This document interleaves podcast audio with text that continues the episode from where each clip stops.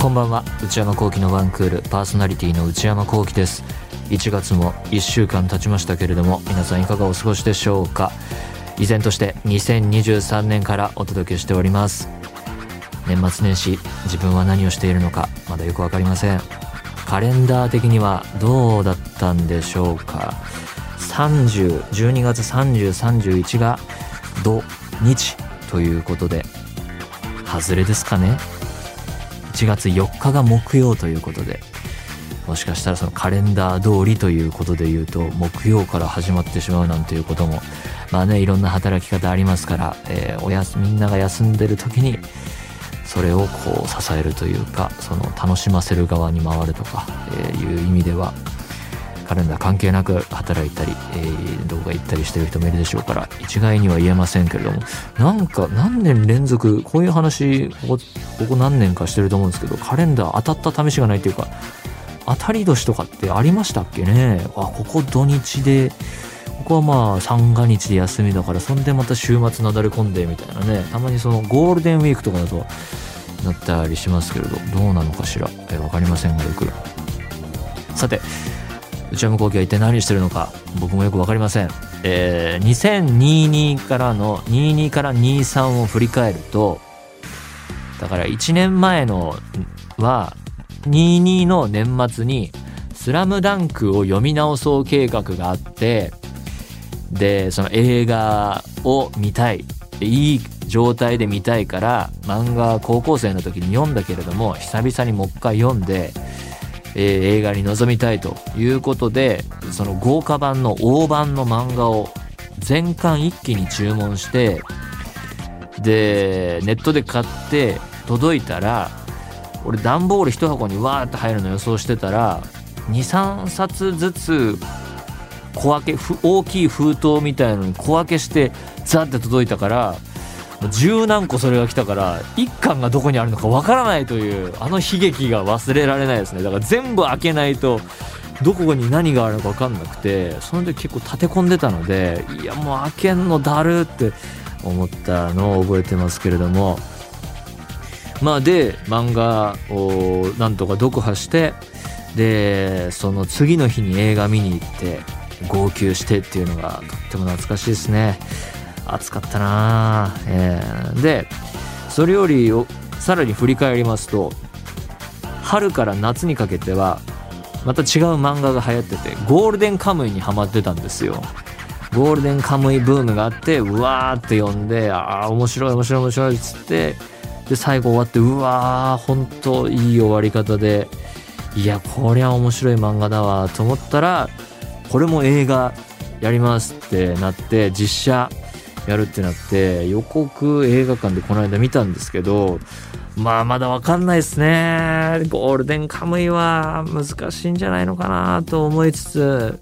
まあでもわかんないですからね「スラムダンクも公開前とか公開直前とかはなんかいろいろ物言いついてたし賛否両論みたいなところもあったのでこれも蓋開けてみないとわからないまあさすがにゴールデンカムイはもう再読ということにはならないでしょうけれどもまあわかりませんねこればっかりは。ということで長い漫画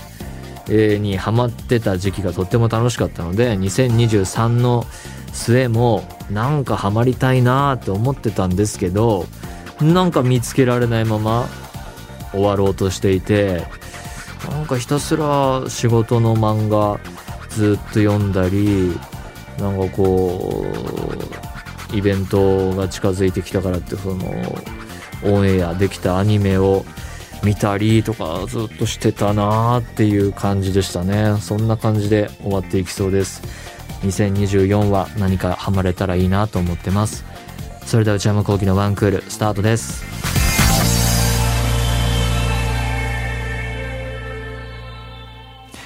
内山聖輝のワンクール続いてはこちら2023年日経トレンディヒット予想裁判2週目毎年恒例企画「日経トレンディ」という雑誌の年末号で毎年来年ヒットするものの予測をやっているんですがその予測が実際に当たっていたのかを検証する意地が悪い企画を先週やりましてえーまだ残りがあります、えー2024年のヒット予測ランキングというのも日経トレンディさんが発表してくれてるのであーだこーだ言って終わりたいと思いますということで今週もこのコーナーのプレゼンターはこのお方ですはい、えー、番組プロデューサーのうちゃです。よろしくお願いします。今週もよろしくお願いしま今す週もよろしくお願いしまはす。いやりましょうやりましょうやりましょう、やりましょう、やっていきましょう。はえーと、では先生、じゃあ早速、はいえー、2024年のヒット予測ランキングを、はいえー紹介していきますので、ヒットなんだ2024年、今年何がヒットするか。なんすかね日経トレンディさん2024がちなみに、なんかあります、なんか自分なりに、ちょっとこいれや、なんかスポーツの大会とかあればあれでもオリンピックあ、パリだ。パリパリパリ五輪パリ五 輪パリ五輪パリ五輪。パリ五輪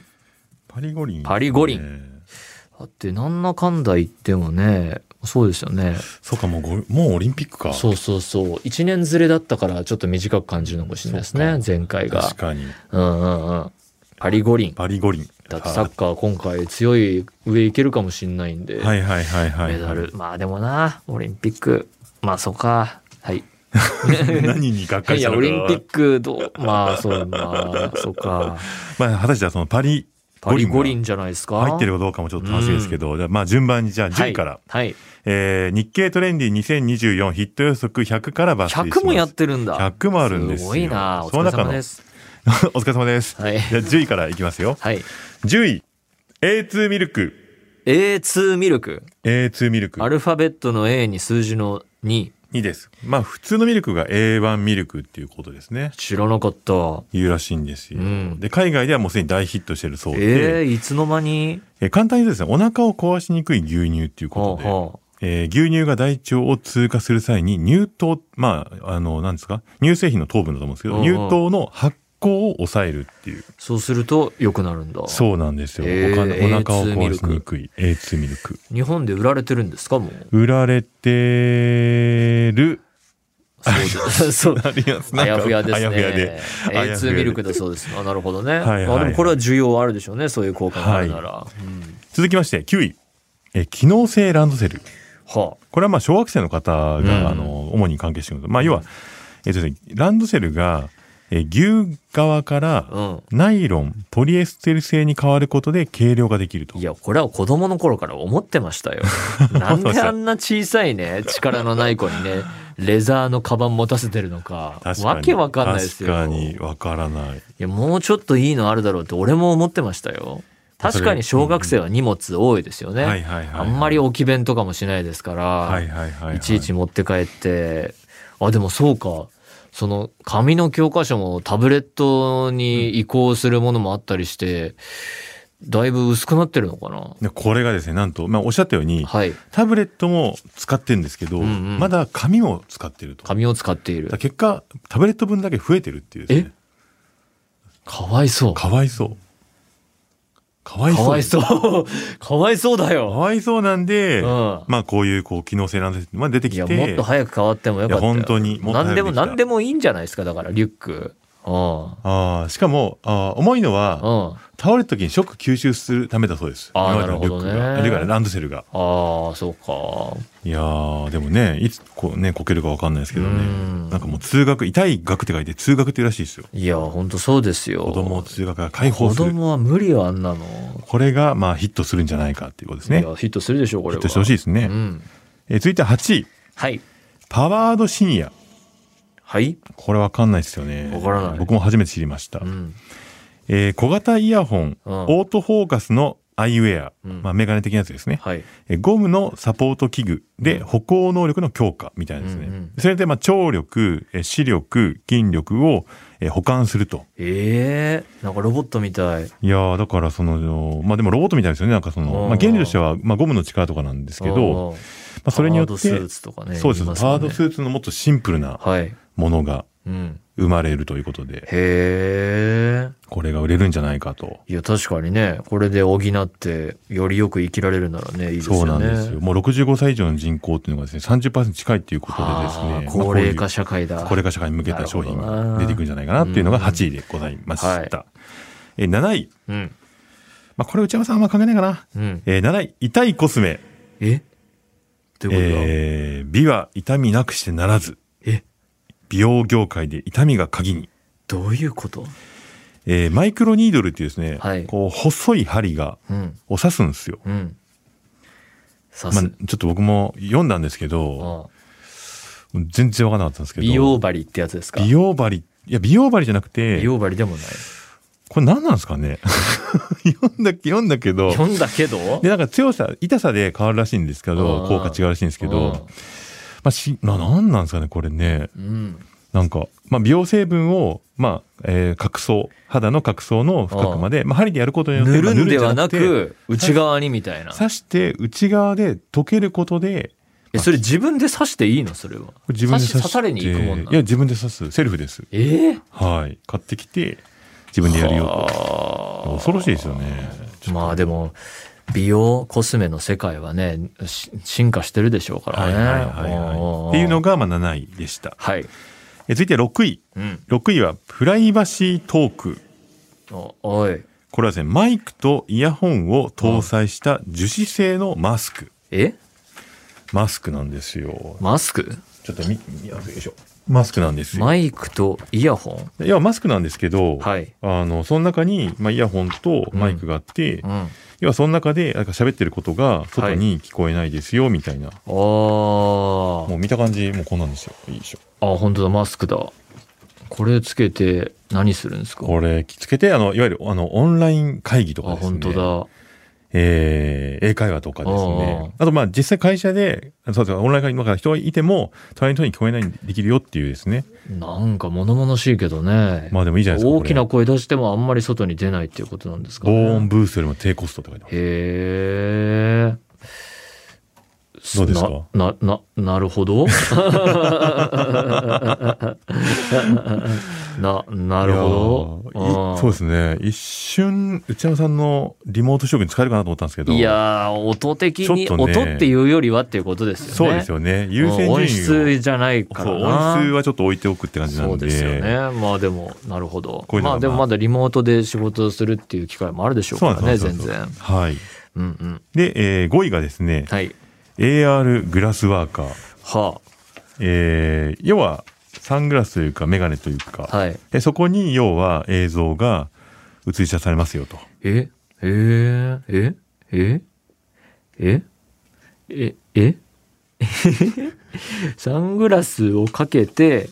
あそうか AR だかそうらです、そうです。ちょっと画面が前に出るようない風に見えるってことかそうです、そうです、そうですそうです。うーん映画鑑賞も。画質高画質化でって書いてあるけどでもテレワークでのこれもテレワークじゃんテレワーク、映画鑑賞、ゲームみたいな。映画画質どこまでいけるのかなってことですよねそうですよね 4K とかまではいくのかなどうなんでしょうか。なるほどっていうのねが、まあ、5位でなるほどありますよと。でもこういうなんか、メガネかけてそこに電子機器つながってみたいな、なんかずっと言われてますよね。うん各社開発してるってないんかう、ねアイウェアで。 Google グラスみたいそうなそうそとうかありますそよね。う。なんかまだここまで降りてこないですけうんど、うんじゃあ時間の問題ってことなんですかいやね。ーだから引き続きそういうのが、まあ、だからその、じ世の中に実装されるような動きとしてはあるっでてこもとだねから、目、目をさ、覆ったら、それつけたまま、ま、外も見えるようになっててってことなんですかね。いやーだからま、まずさすがに、それをつけたまま外歩くっていう設定じゃなくて、へえ座った状座っ態とかた状で、態で。室内で。。そうですよね。まだイメージつかない目なにつかないですよねう。んいやーでもなんかちょっと興味はありますけどね。はい。え続いて4位がですね、はい。駅中コストコ。え駅中コストコ。なんだそりゃ。えー、っとですね、いや、コストコってあるじゃないですか。行ったことないですけど僕も行ったことないんですなんかたくさん買うんですよねたくさん買うそうです。あそこの商品を、まあ、駅中で受け取れるぞとーへえいうことですねう。んで、ボス、えっ、と、ボ、ボピスタっていうですね、ビスタえーボピスタっていう、はいえーコストコの人気商品を駅のロッカーで受け取られる新サービスということで、へえー年会費は不要なんですけど、うん2割ほど金額、あの、価格は高いそうでえす。なるほどで2020年春から西武線駅構内など20カ所で運用開始といはうあこ面白いなといでろいろそう考んですえるもんだなコストコ行かなくても受け取れるよっていうことで。ははははいい。へえなるほどで、3位がですね、うんえーこれはあんま込みなそうだな。新なんで V ポイント。新 V ポイント新 V ポイント。新 V ポイントえー T ポイントうんってわかりますうんそれはわかりますあわかっよた。なんかお店で買い物した時とか聞かれたりするやつですよ、ね。あそうですそうですそうですあで、三井住友フィナンシャルグループの V ポイントが、えー合併すると、この2024年ー春。えで、それによって、えーまあ、巨大な、まあ、ポイント、ーはい。えー会員っていうのが生まれると。はいはいはい。 8600万人とからしいんですけど。ほ ぼみんなじゃないですか。っていうかもうほぼではない。ほぼではない。もっと日本の人いるだろう。で、ポイントで言うと、まあ、D ポイントとかですね、はいペイペイとか、うんポンタポイント、楽天ポイントなんかもあるんですけど、ああ、その他の、あの、ワールドがあるんですね。そうです、そうです、そうです。はいで、これが、まあ、結構だ、あの、まあ、経済圏ってよく言われてるんですけど、そうか全部やってたらちょっと大変ですもんねいやーじ私はこれですって決める感じになそうるでのす、かそうです、そうです。そうですんだからなんか、あるじゃないですか、なんか、あの、マイレージ貯めて、こうね、飛はい行機乗るみたいなこととか、はいいはいうことでの、その、まあ、新 V ポイントが来へ年、ーあれだ、偽今年、はい、じゃないか。始まるんだへーはい。これは3位です。なるほどもうこれは確かにうなずけるなはい。で、2位がですね、はいえ未来のレモンサワー、レモンサワー好きだ朝日さんの商品なんですけレど。モンサワー好きですえー缶を開けると輪切りのレモンが浮かび上がると。え缶を開けると輪切りのレモンが出てくるんですよえ。缶サワーですね。えあれ、ありましたよね。あの、朝日の、えっ、と、朝、朝、これも朝日ですね。あの、うんドライで、うん朝日スーパードライで、こう、生ジョッキ缶って言って、はいはいへ蓋プシュって開けたら、うんふあのー泡がバーって出てくる。え多分、それの多分応用だと思うんですけレど。モンが入ってるのレモン入ってるんです。面白これなんか2023年5月にですね、はい限定で販売されたそうなんですあけど、もう売ってたんですねあそっか、でも限定1700セットとかなんで、本当に少ないと思うんですけど、はいまああっという間に速乾しまして、えー、どうでもどういう味の設定なんだろうないやーもうぜひこれはでもね、試してみて。まあ、レモンサワーは好きなのでいただきたい確かに気になりますはーい。うんそして1位。うん1位がですね、ドローンショー空中 QR。えドローンショーです。ドローンショー花火も広告も変える最新式夜空のスペクタクルショー。えわかんないまあ、ドローンですよね、要は。 要はドローンです よねあのー東京オリンピックとかでも、はい多分閉会式とかで、あのーあったんですかドローンがですね、あの、イメージキャラクターになるみたいになって、えあるんですよ。もう数千機のドローンを動かして、数百機、数百機かなー、おうおう ?500 機ぐらいのドローンを動かして、うんうんまあ空に、その、そのだからその照明で、うんこう、え像を描くというか、うん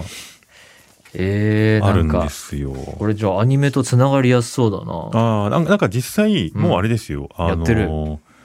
なんか文化放送もちょこっと絡んでたんですけど、文化放送こんな最新のものに絡むなんて珍しいじゃないかや珍しいじゃないですか。大体他局に取られてるだろ本当にそういうのはいやいや本当です よ。 2024の本当ヒですよット1位に絡んでるなん てこれどうしちゃったんだ2023年中に絡んでますから。えー、す早っあのー、大体先越されてるじゃないですか大体先越されてるのはアニヒッメですけどトアニメのあれれとかさそうそうそうそうヒッどれトアかニメなどれかな ヒットアニメがさ劇場版やってラジオやると大体先越されてるじゃないですか確かに確かにこんなにアニラジやってんのいにやいやまあただはいですね、ファイナルファンタジーのですねおう、まあ、10周年記う念んの花火大会っていうのが11月にあったんですよ、幕張でへえでそこがゲーム音楽と花火とドローンで、ああーのーまあ、要はショーがあったんですけどえー、そういうこなんとができるんですね文、化放送とうん JWAVE が え一緒に J-WAVE さん と JWAVE さん名の前を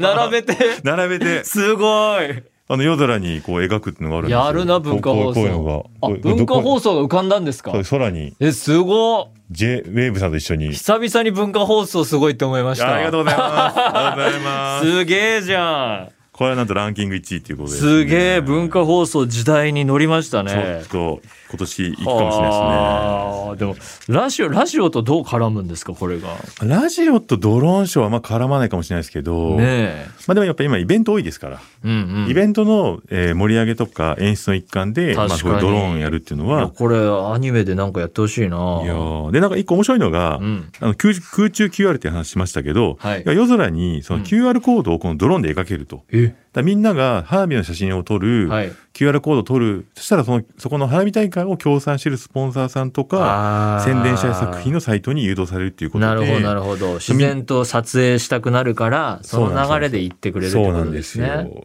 商売的には盛り上がるんじゃないかって言いわれやている。確かにこれはそうだろうなおもなんか見てみたいなって思いますもん、ぜひ見てください。としね、ドローンという新しい技術と結びついて、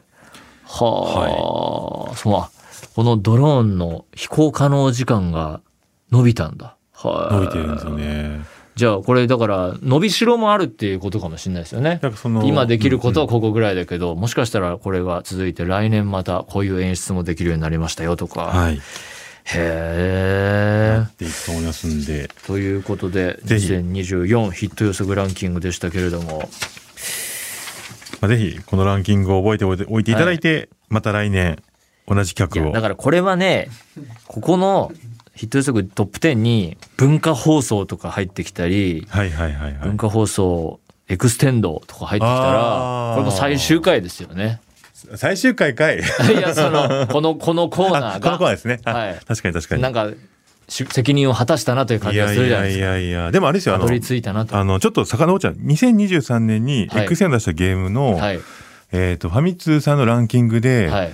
上が、うんえっ、と「ゼルダうん。」の新作ではい。 1個下が「ゼルダ」の旧作だったんですよあ、挟まれたってこと挟まれたんですよあ、すごいじゃないですか。瞬間風速に奇跡が起きててじゃあ、ゼルダと並んだ。並んだでおなじみなんですよへ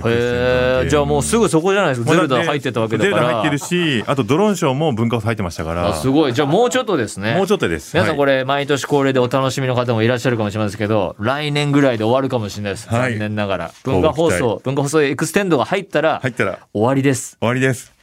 ということで、来年またやるかどうか、皆さんお楽しみに。以上、2023年日経トレンディヒット予想裁判でした。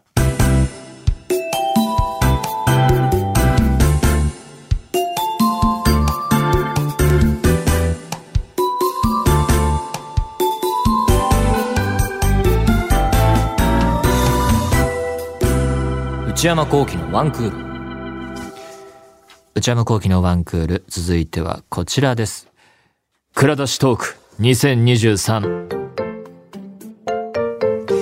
年末年始毎年恒例となっている蔵出しトークコーナーですまあやれたりやれなかったりなんですけれどもえー基本的にこの番組毎週1本ずつ録音し放送し、えーネットで配信公開しという流れなんですけれどもまあ自分なりにオープニングトーク毎週組み立てていて、まあいろいろ話題は考えるんですけれども、あ、これいけそうだなって思っても、ちょっと今タイミングじゃないかとか、今これまだいい違うかなとかやってると、まあ時期を逃し、話しそびれてしまった話題が積もっていって、あー、話せないまま一年終わったなっていうことがあるので、そういうのがもったいないので、そういう蔵に入っているものを再利用というか、まだまあ出てないので再ではないですけれども、えー活用しておこうということで始まったのがこの蔵出しトークのコーナーで、えーいつも年末年始を、えーすに大体やっております。ということで、今回なんですけれども、今回はまあ小ネタですね。あの、全然大した話じゃないんですが、えーこの番組では内山幸輝のワンクールのコーナーで、えー内山さんこれ買いですっていう、えーこの商品おすすめですよっていうのを皆さんに送ってもらってるんですけれども、まあ、なんでそういうのやってるかというと買い物に慎重だと、なかなか買わないよねっていうところがあったのでやっていて、ただ、言ってなかったんですけど、2023の秋に結構大きな買い物していて、で、それ言わなかったんですよ。で、それは理由があるんですけど、えー高級ブルーレイ 4K レコーダーを買ってました。パナソニック DMR-ZR1 2022年1月発売。35万円。高かった。これはえー 4K のブルーレイが再生できる、そしてレコーダーっていう機能で、これ自体持ってるんですけれども、画質と音質がとんでもないっていうから、ああ、これ僕ね、他にそんなお金出すような趣味もないし、映画のブルーレイ綺麗に見れたらいいじゃないかと思って、よ同じ 4K で何が変わるのかわからないが、ということで踏み切れなかったんですけれども、まあ秋頃、2023の秋頃、まあもういいかと思って買ったんですよ。で、届いてテレビにつなげようと思ったけど、テレビ台が入んないから整理してすべきだなっていうのもあったし、レコーダー今あるやつあるから、あれを2台置いてもなと思って、じゃあもう1台のそのブルーレイレコーダー外すかと思ったけど、中に入ってるやつどうすんだと思って、2大会分のワールドカップとか、ここ数年のアカデミー賞とかそういうやつどうするかってなって、え、それディスク焼くのだるーとか、え、それデータ転送できんのとか、なんかもう調べんのがとにかくめんどくさくて、放置して、で、そうやって放置してたら、そのうち、え、じゃあもうこのタイミングでいろいろこう機材とかを入れ替えてケーブルとかもつなぎ替えるから、テレビ台も、その今のテレビと、えーそのレコーダーとかの陣営に、まあゲーム最近やってないしなとかも含めて、じゃあそれも含めて、新メンバー向けに変えるかとかやってったら、またそこで新たな買い物が発生するわけじゃないですか。テレビ台どうするっていう。まあそれ、そんなすぐ買えないから、もうだから、開けてないんですよ、まだ。秋に買ったけど、開けてないんですよ、もう。段ボールが置いてあるんですよ、テレビの前に。だから、語るべきことがなくて、どうしようって言うんで、だからもう見て、見て、あ、こんなに画質が違ったよとか言いたいんですけど、なんか音質もいいらしいんだけど、よくわかんないんですよね。どうすればいいんですかね。このレコーダー、だからその前の番組を諦めちゃう。もうどうせ見ない。そんなワールドカップ、8年前のワールドカップ見たいなとかならないのは分かってるんですけど、なんかせっかく頑張って録画したしなとかが心の中で湧き起こってきて、なんか、だからなめん買うのもめんどくさいし、買って届いてつなげんのもめんどくさい。こうなるんだろうなと思ってたんですよ。買うかどうか迷ってる時。でもまあとりあえず買ったら動くかと思ってやったんですけど動かなくて。まあ年末年始、えー暇があったらこれに取り組みたいなと思っています。ということで今年はこんな小さなネタですがまた、えー来年もこういうことがあったら蔵出しトークやるかもしれません。以上蔵出しトークのコーナーでした。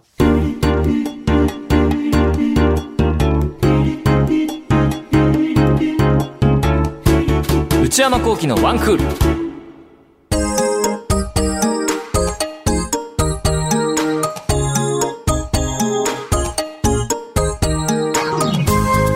内山幸喜のワンクールそろそろお別れのお時間です番組では皆様からのメールを募集しています現在募集中のコーナーは皆さんがどんな毎日を過ごしているのか一日のスケジュールを教えていただく「人生」恋人や友人や知り合いなどとどこで出会ったのかを送っていただく「ここで出会いました」買い物をしない買いたいものがない内山幸輝に買いな商品をおすすめしていただく内山さんこれ買いです10代から20代前半ヤングの皆さんから33歳の内山幸輝が知らなそうなことをクイズ形式で教えていただくクイズヤングこちらは世代全体で流行っていることでも自分の身の回りのローカルだけで流行っていることでもどちらでも OK です以上となっていますすべてのメールの宛先は one.joqr.net one.joqr.net えー、件名にコーナー名を書いて送ってください番組公式 X アカウントは、アットマーク、ONE アンダーバー JOQR です。こちらもぜひチェックしてみてください。この番組は、ポッドキャストと YouTube でも配信中です。ポッドキャストは、ポッドキャスト QR、Spotify、Amazon Music など、YouTube は文化放送エクステンドの公式チャンネルで配信しています。更新は火曜日、夕方の予定です。それではまた来週、さようなら。